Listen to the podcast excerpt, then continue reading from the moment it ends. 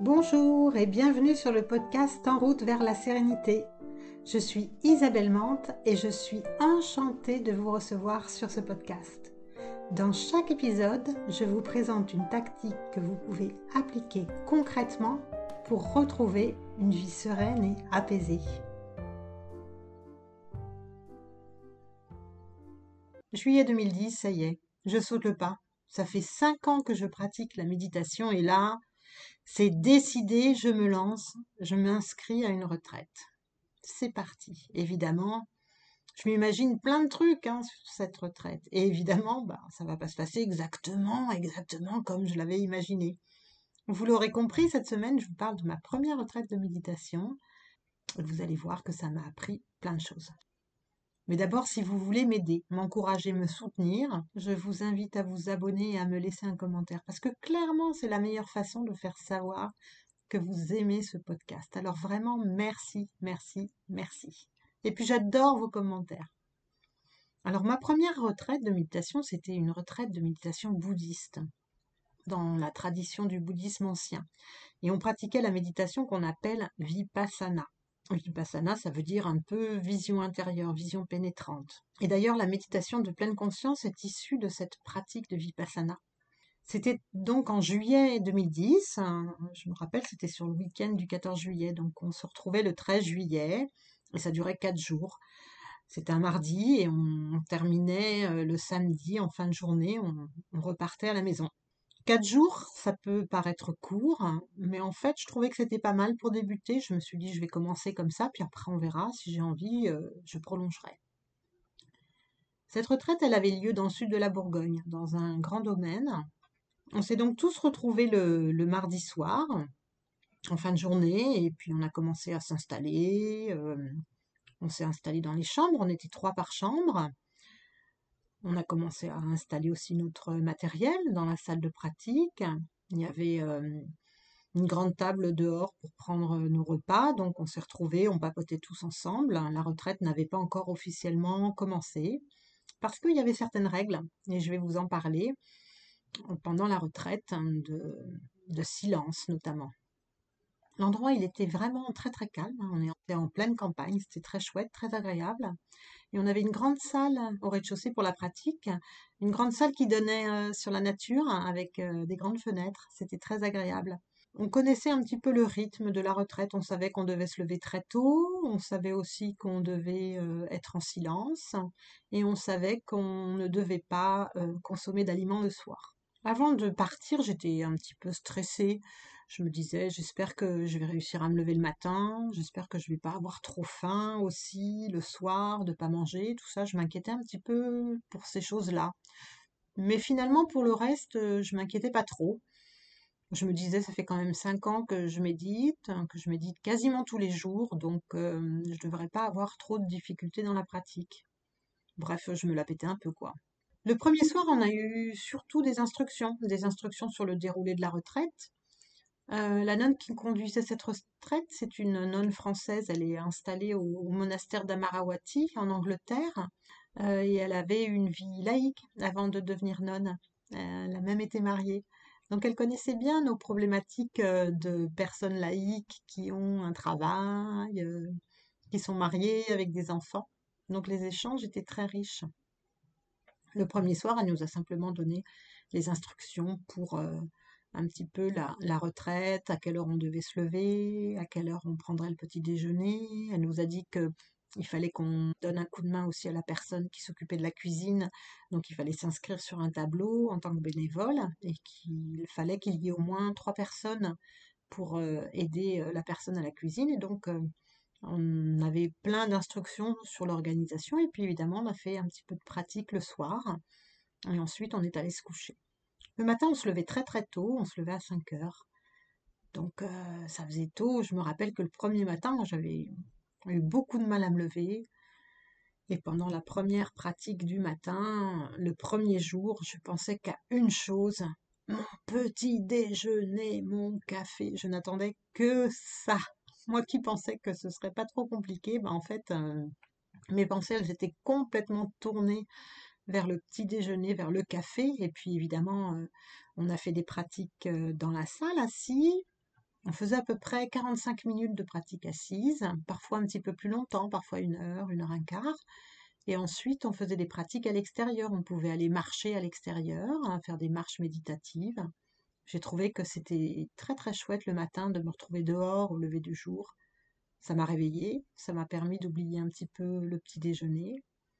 Et puis ensuite, on avait notre repas de petit déjeuner, et puis on continuait les pratiques, et puis le déjeuner, et puis l'après-midi. L'après-midi, on avait une petite pause thé à vers 16h, 17h.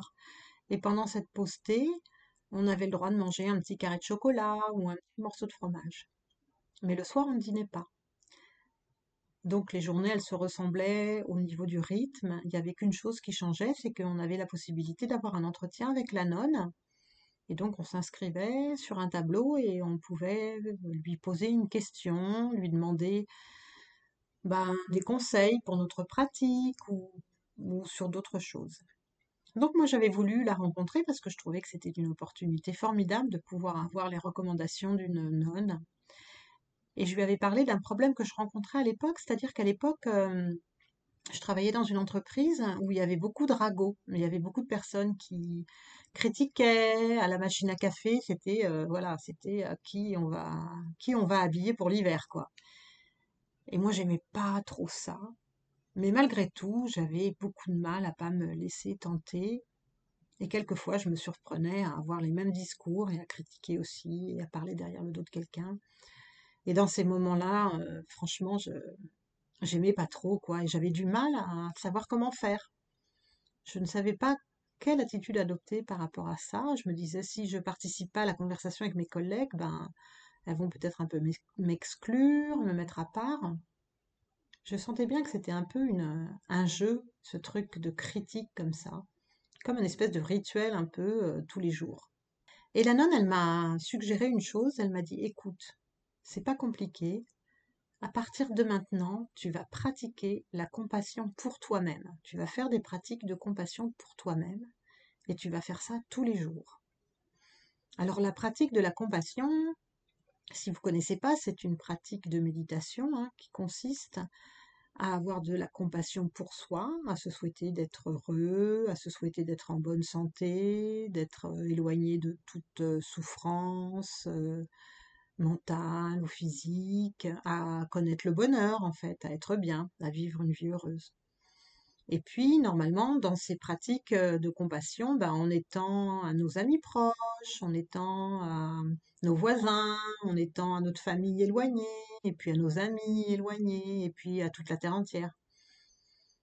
Et donc, euh, cette pratique de compassion, je la connaissais puisque je l'avais déjà pratiquée régulièrement, mais la compassion uniquement pour moi, je trouvais ça franchement, mais tellement cucu de me répéter que, je sois heureuse, que je sois en bonne santé. Je trouvais ça vraiment nul. Je, je, comprenais pas cette pratique.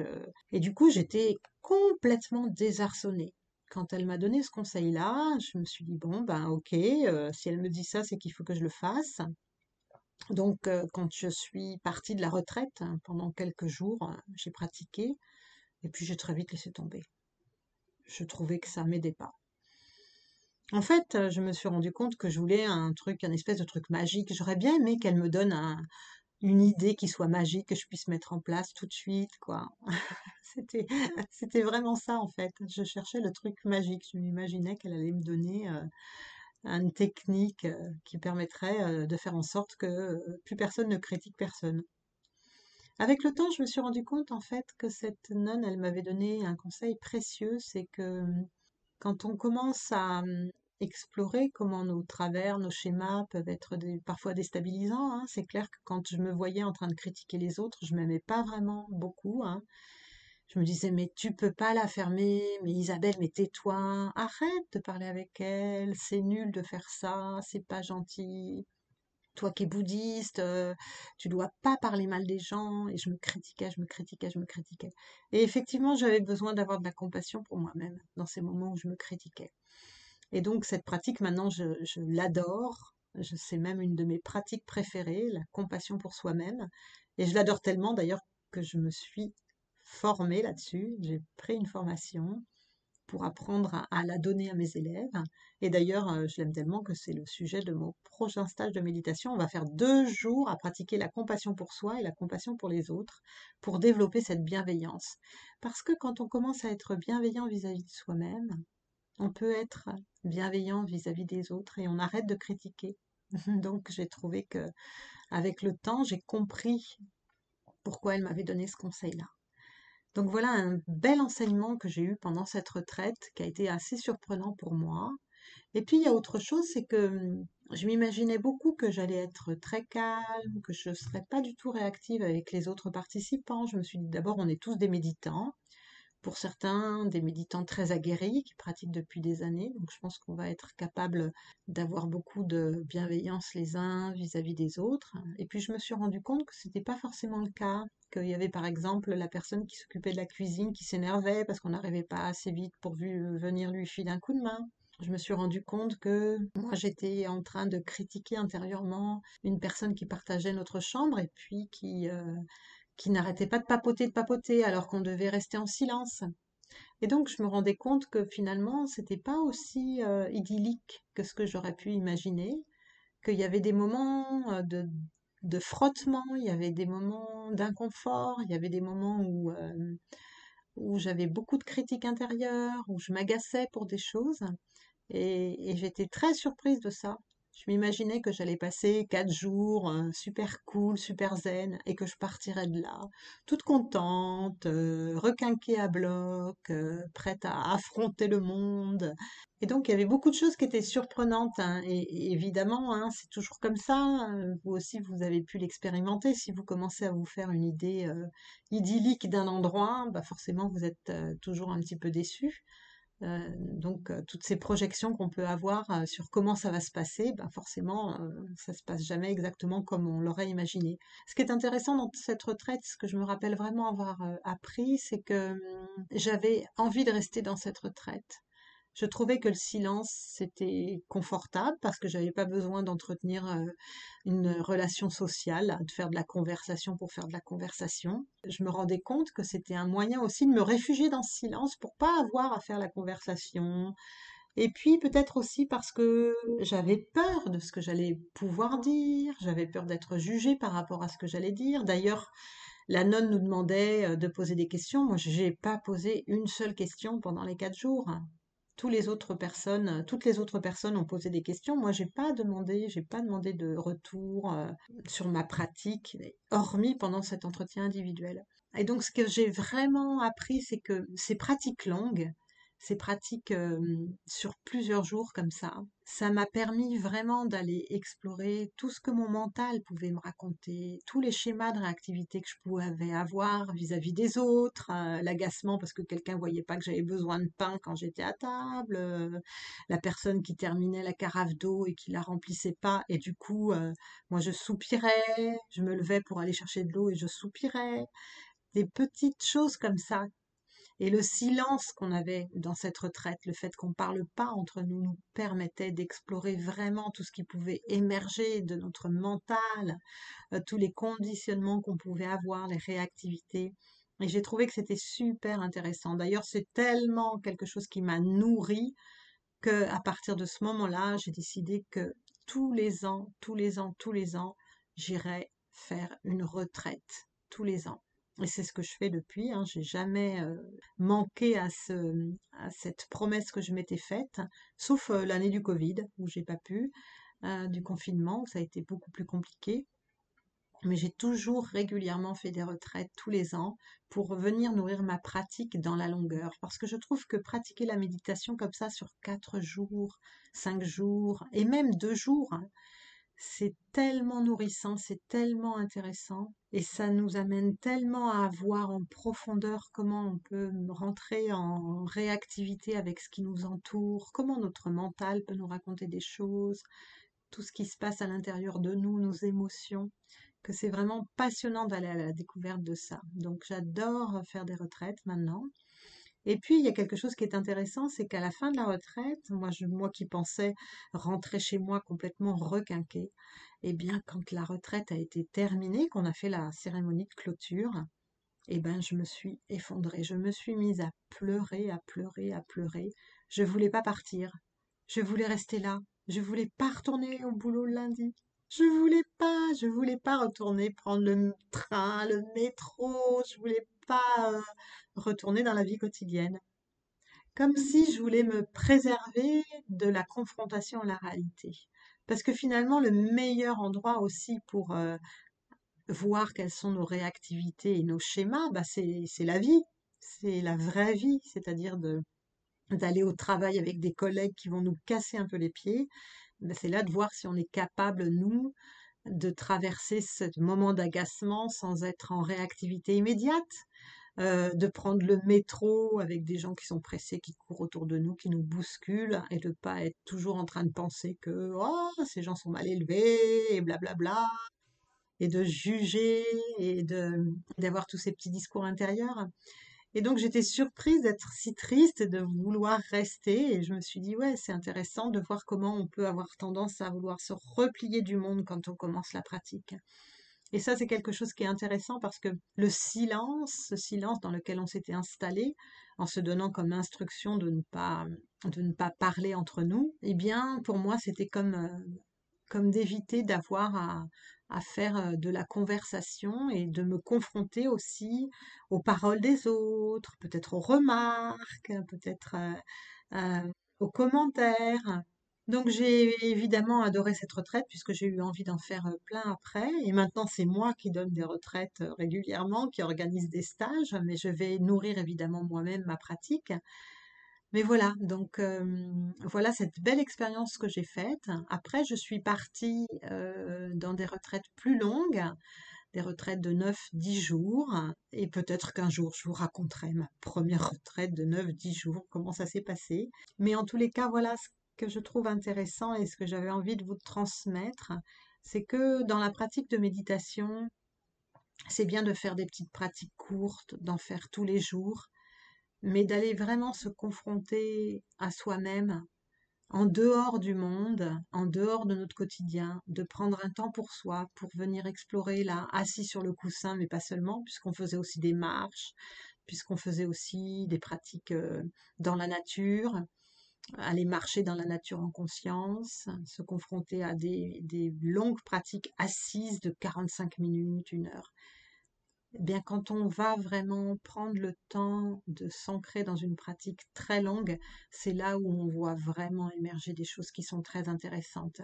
Et les moments où j'ai le plus appris sur moi-même, c'est pendant des stages de méditation, de par ma formation euh, d'instructrice de méditation, mais c'est aussi pendant des week-ends comme ça où je me suis isolée et j'ai décidé de ne faire que ça, sous la conduite d'un instructeur qui nous guidait. Et ça, c'était vraiment des moments où j'ai fait des, plus grosses découvertes sur mes schémas de réactivité, sur ma façon de fonctionner, sur ma façon de penser, sur mes jugements, donc, j'espère qu'un jour vous aurez la possibilité de découvrir ces pratiques de, pleine conscience ou même d'autres méditations, de la méditation vipassana, du, zen, peu importe, mais sur une longue période, vraiment, donnez-vous ce temps. C'est vraiment un cocon dans la pratique qui vous permet d'explorer, de découvrir plein de choses. J'aimerais vraiment que, que vous vous rappeliez de ça, prendre le temps comme ça, ralentir pour prendre ce temps d'exploration, c'est super précieux. Vous découvrirez plein, plein, plein, plein de choses. Moi, j'ai, tellement appris. C'est les moments où j'ai appris le plus sur moi-même. Ce sont ces moments de, de retrait du monde pour venir vraiment explorer la pratique en profondeur. Donc voilà, cet épisode euh, va bientôt se terminer. Euh, je voulais vous donner deux, trois petites informations supplémentaires. Si vous voulez vous, engager dans une pratique euh, de méditation, un stage, une retraite, je vous invite d'abord à, vérifier que c'est quelque chose qui est adapté pour vous, que c'est quelque chose que vous pouvez faire. Donc j'ai fait un épisode euh, spécial, la méditation est-ce pour tout le monde? Parce qu'il y a certaines, certains cas où il vaut mieux pas faire des retraites longues comme ça. Donc vérifiez vraiment ça. Si vous devez faire cette pratique, vérifiez scrupuleusement d'où vient la personne qui va vous accompagner, par quel organisme elle a été formée, si elle a été formée d'ailleurs. Pourquoi? Parce qu'il y a des gens qui s'improvisent euh, instructeurs de méditation et qui n'ont pas la capacité de vous accompagner si vous êtes confronté à des problématiques émotionnelles très fortes, alors que quand on est formé, par exemple, nous, on est, moi, je suis formée par le Center for Mindfulness des États-Unis, hein, par les instructeurs du Center for Mindfulness. On nous apprend à, accompagner les personnes hein, qui vont être confrontées à des problématiques émotionnelles pendant une retraite, pendant un stage ou pendant un cycle. Donc, vérifiez bien la formation de la personne, qu'elle soit soutenante pour vous, qu'elle soit vraiment bien ancrée dans la pratique. Et si vous devez le faire avec un, moine, avec une nonne, ben, c'est bien d'abord pour commencer de faire des petites sessions avec cette personne-là pour voir que ça va être quelque chose qui va être soutenant pour vous, euh, donc voilà, c'est vraiment les petites choses, le petit détail que je voulais vous donner si vous avez un jour envie de vous engager dans cette, euh, dans cette pratique longue de méditation. Et puis, bah, si vous avez envie de venir le faire avec moi, eh bien, je vous noterai dans les notes de l'épisode le lien vers ma prochaine retraite de méditation sur deux jours. Je vous l'ai dit, le thème ce sera l'autocompassion. Et si je vous retrouve, mais ce serait trop kiffant de voir mes auditeurs et de pouvoir les accompagner. J'adorerais vous rencontrer. Donc j'espère que cet épisode un peu particulier vous aura plu. Si c'est le cas, ben n'hésitez pas à aller me mettre un avis 5 étoiles sur votre application préférée. Franchement, ça va vous prendre deux minutes et moi ça m'aide vraiment beaucoup. Ça m'aide à faire connaître ce podcast. Ça m'aide, c'est le, seul moyen de récompenser mon travail en fait. Hein. Et donc, euh, si vous voulez me retrouver, vous pouvez me retrouver sur LinkedIn hein, sous mon nom, Isabelle Mante, M-A-N-T-E. En attendant de vous retrouver pour le prochain épisode, ben, prenez soin de vous et je vous dis à tout bientôt.